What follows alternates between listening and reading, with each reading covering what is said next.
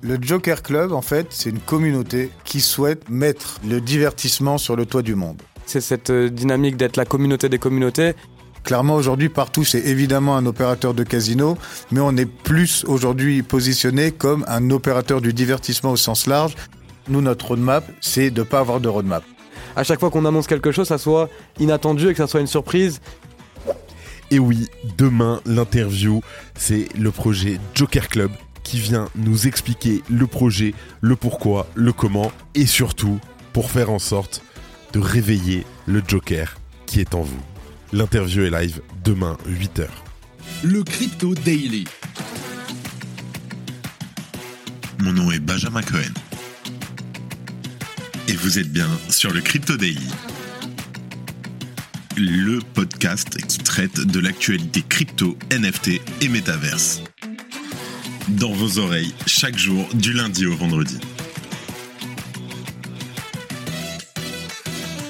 Salut, j'espère que tu vas bien. On se retrouve tout de suite pour ton 130e résumé de l'actualité quotidien sur le Crypto Daily. Mais avant tout ça, est-ce que tu es sur le groupe Telegram? On a lancé un groupe pour les auditeurs réguliers du podcast et de la newsletter. Dedans, on discute, on répond aux questions, on fait gagner énormément de choses. Et quand je dis énormément, je te promets que là, en deux jours, par exemple, il y a eu deux places pour la PBWS qui sont parties, tu vois.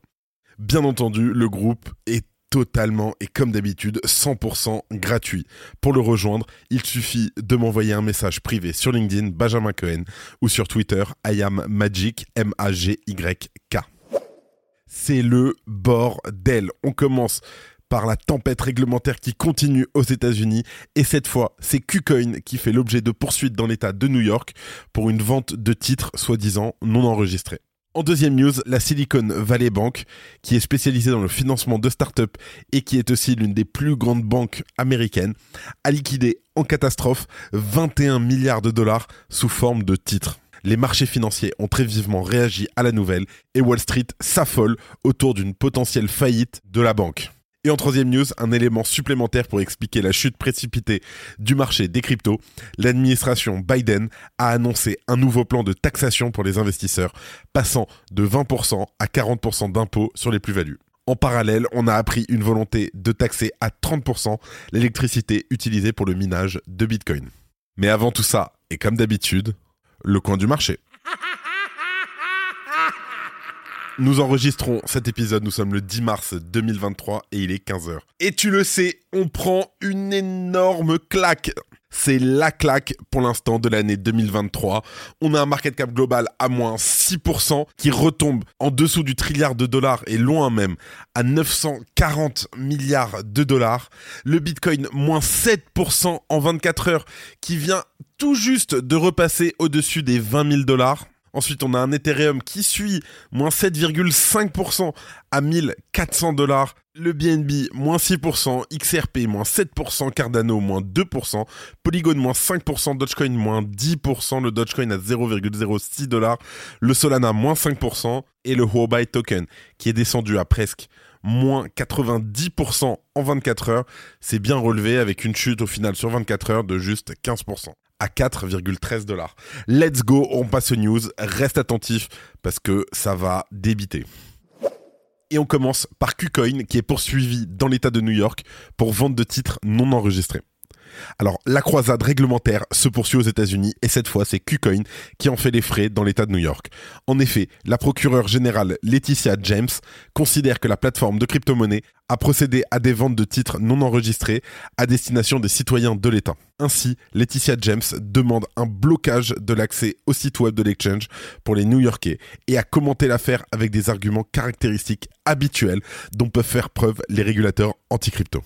Mon bureau prend des mesures une par une contre les sociétés de crypto-monnaies qui ignorent effrontément nos lois et mettent les investisseurs en danger. L'action d'aujourd'hui est la dernière de nos efforts pour maîtriser les sociétés de crypto-monnaies obscures et mettre de l'ordre dans l'industrie. KuCoin a opéré à New York sans enregistrement et c'est pourquoi nous prenons des mesures énergétiques pour les tenir responsables et protéger les investisseurs. Bien que cette poursuite se concrétise maintenant dans une période de flou juridique aux États-Unis, elle semble avoir déjà été préparée depuis plusieurs mois. En effet, cela se traduit par l'un des passages du communiqué, à moins qu'il ne témoigne d'un manque d'information de la part du bureau de la procureure générale, compte tenu que l'UST soit tombé depuis presque un an maintenant. Effectivement, dans le rapport, il y a eu cette phrase. Sur sa plateforme, les investisseurs de KuCoin peuvent acheter et vendre des devises virtuelles populaires, notamment ETH, Luna et Terra USD, l'UST.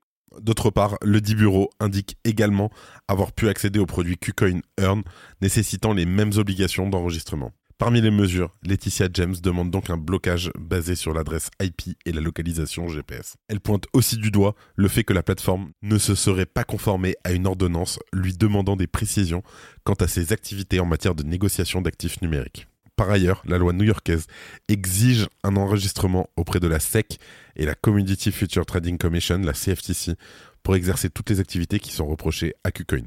KuCoin, bien entendu, ça reste le dernier exemple en date des poursuites qui se sont faites aux États-Unis à l'encontre des plateformes de crypto-monnaies. Et compte tenu du climat réglementaire actuel outre-Atlantique, il est fort probable que des affaires similaires émergent dans les semaines à venir. Ce sont autant d'actions qui pourraient pénaliser la compétitivité américaine dans cette industrie au profit d'autres régions du monde. Et c'est pas tout parce qu'aujourd'hui, ça pique surtout, surtout, surtout pour les Américains. Le Joker Club débarque chez Partouche En rejoignant la communauté du Joker Club, vous franchirez les portes d'un nouveau Partouche qui s'ouvre à vous. Événement exclusif à la communauté, des bonus exceptionnels sur les crédits de jeu, des promotions inédites sur les restaurants, spectacles, hôtels.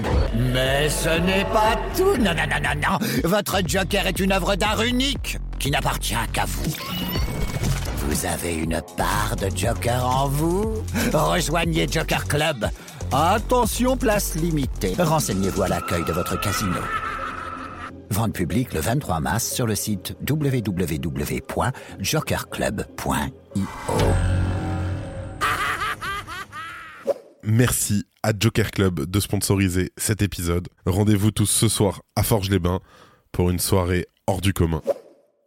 Ça y est, on y est. C'est la grosse news qui fait que tu perds presque, peut-être probablement, entre 5 et 6% de ton wallet en 24 heures. La Silicon Valley Bank au tapis, c'est fini. Ou du moins, c'est pas sur une bonne piste là.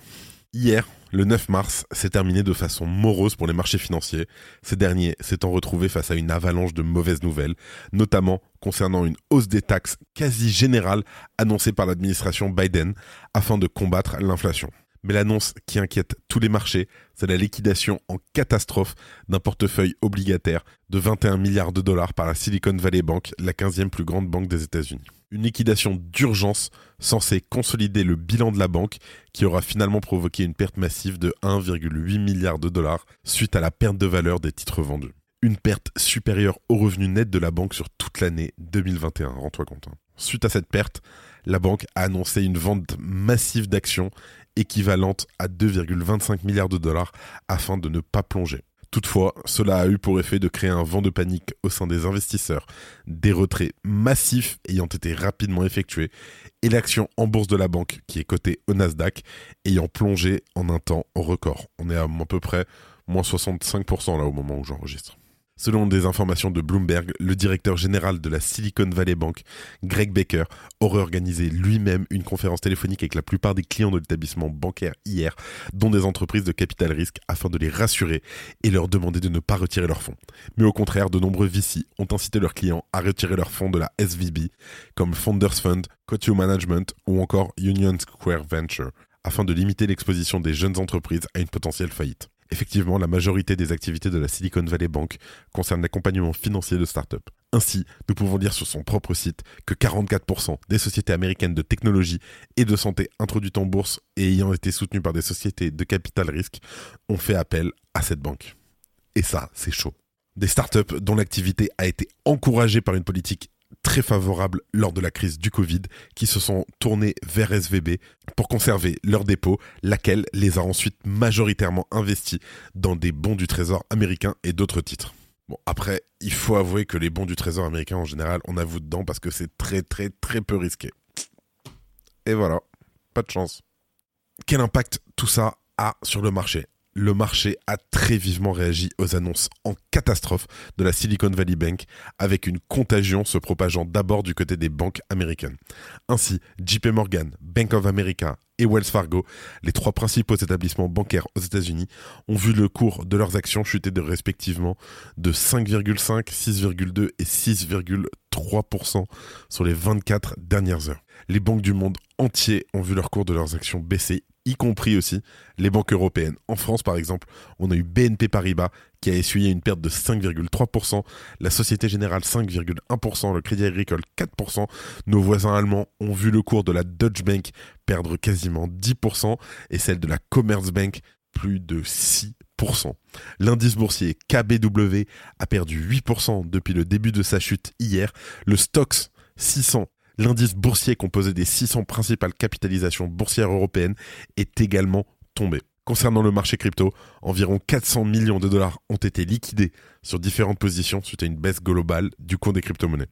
Je vais préciser toutefois que ce dernier a également subi les secousses de l'affaire KuCoin, au cours de laquelle la procureure générale de New York a déclaré que l'Ether était une valeur mobilière ou une securities. Selon certains observateurs, si la banque ne parvenait pas à remonter la pente, notamment en recevant de l'aide de sociétés privées, le gouvernement américain devra très probablement trouver une solution lui-même afin que la contagion ne soit pas fatale à d'autres acteurs du marché. Pour info, on a Michael Burry, qui était le trader qui avait vu venir toute l'histoire de 2008 euh, bien avant que ça arrive, qui a tweeté en disant Ah, on a peut-être trouvé un nouveau Enron. C'est peut-être une nouvelle crise avec la SVB. Comme d'habitude, hein, ça va plonger, ça va descendre. Si vous êtes là sur le long terme, bon, c'est une baisse parmi tant d'autres. Si tu aimes le daily, une note et un commentaire nous aident énormément. Aussi, si tu ne veux rien rater de l'actualité, abonne-toi. Et en dernière news, parce que on ne pouvait pas s'arrêter juste à ça, c'était déjà trop. Biden rajoute une couche et s'attaque aux crypto-monnaies et au minage de Bitcoin. Donc, comme je t'ai dit, le président des États-Unis, Biden, a présenté son plan budgétaire pour 2024 hier, le jeudi 9 mars. Il prévoit de réduire les dépenses budgétaires de 3 000 milliards de dollars sur la prochaine décennie, en proposant d'augmenter l'impôt sur les grandes entreprises et les grandes fortunes, en luttant contre la fraude, mais aussi en taxant plus durement les crypto-monnaies. Hmm. Premièrement, le plan de Biden prévoit un nouvel impôt de 25% sur les gains non réalisés en crypto-monnaie, c'est-à-dire même si celles-ci n'ont pas encore été vendues. Une proposition qui n'est pas nouvelle et qui avait déjà fait sourire les investisseurs tant la volatilité du marché rendrait compliqué son application. Ensuite, la taxation sur les plus-values en crypto-monnaie devrait être presque doublée, passant de 20% à 40%. Ça, c'est une réforme qui est beaucoup plus envisageable et qui inquiète déjà les investisseurs américains. Notons quand même que ce degré d'imposition serait plus important que dans n'importe quel pays européen. Emoji tête qui explose. Par ailleurs, l'administration de Biden souhaite étendre au marché des crypto-monnaies une règle qui ne concernait jusqu'ici que le marché des actions et des obligations. C'est la Wash Sale Rule, la WSR, qui consiste à vendre à perte des actifs à des fins fiscales avant de les racheter juste après. C'est ce qu'avait d'ailleurs fait il n'y a pas si longtemps que ça Michael Saylor quand il avait vendu 700 BTC et deux jours plus tard on avait racheté 800. Et pour terminer, l'industrie du minage de Bitcoin est également visée. Le gouvernement américain propose une taxe de 30% sur l'électricité utilisée pour le minage de Bitcoin, jugée comme un obstacle à la transition vers un avenir énergétique à faible émission. Notons que cette proposition a très peu de chances d'être acceptée tant elle est difficile à mettre en place. Alors tout ça, c'est un timing somptueusement choisi pour effectuer ces annonces. Cette chasse aux petites économies par l'administration de Biden, visant particulièrement les crypto-monnaies, intervient pile au moment où le Bitcoin est en pleine correction. Alors, ok, c'est bien tout ça de Biden, mais qu'en est-il de la faisabilité? Si cette WSR, la Wash Sale Rule, venait à passer, elle tomberait juste à propos. La majorité des investisseurs en crypto-monnaie entrés lors du précédent cycle en 2021 est aujourd'hui en perte. Cela représenterait donc une économie non négligeable pour le gouvernement américain. Les raisons pour lesquelles les crypto-monnaies ne sont pas considérées dans cette wash and rule, c'est que ce ne sont pas des securities aux yeux de l'administration. Une chose que le gouvernement américain semble vouloir changer. Et cela fait bien entendu vivement écho aux récentes attaques intentées par la SEC à l'encontre des principaux acteurs de l'industrie des cryptos et plus particulièrement des plateformes d'échange centralisées. Avec la dernière en date, on en a parlé en première news, KuCoin, l'exchange qui fait l'objet de poursuites, et la générale qui attaque KuCoin qui considère l'Ether comme une securities. Donc, entre les interventions de la SEC, de la procureure générale de New York, de Biden, de la Silvergate Bank, de la Silicon Valley Bank, qu'est-ce qu'on peut avoir d'autre en fait?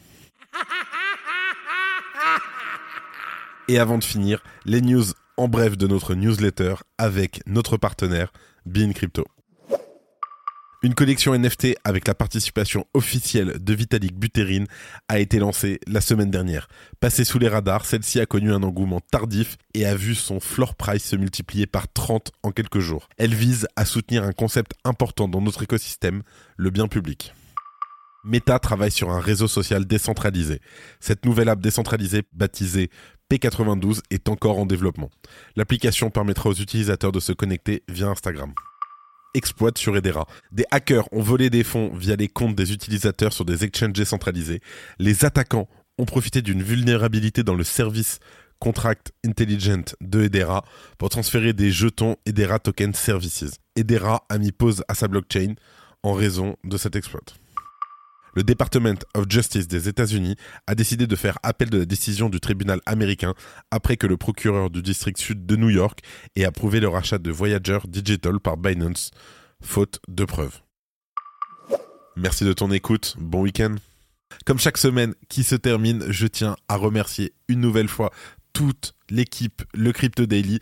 Merci à Simon, à Gabriel et à Oscar. Pensez à vous abonner pour ne pas rater le suivant, quelle que soit d'ailleurs l'application que vous utilisez pour m'écouter. Rendez-vous aussi sur Twitter et LinkedIn pour d'autres contenus d'actualité exclusifs. Je crois que j'ai tout dit, faites attention à vous, et moi je vous dis à lundi. C'était Benjamin pour le Crypto Daily. Merci et à très vite.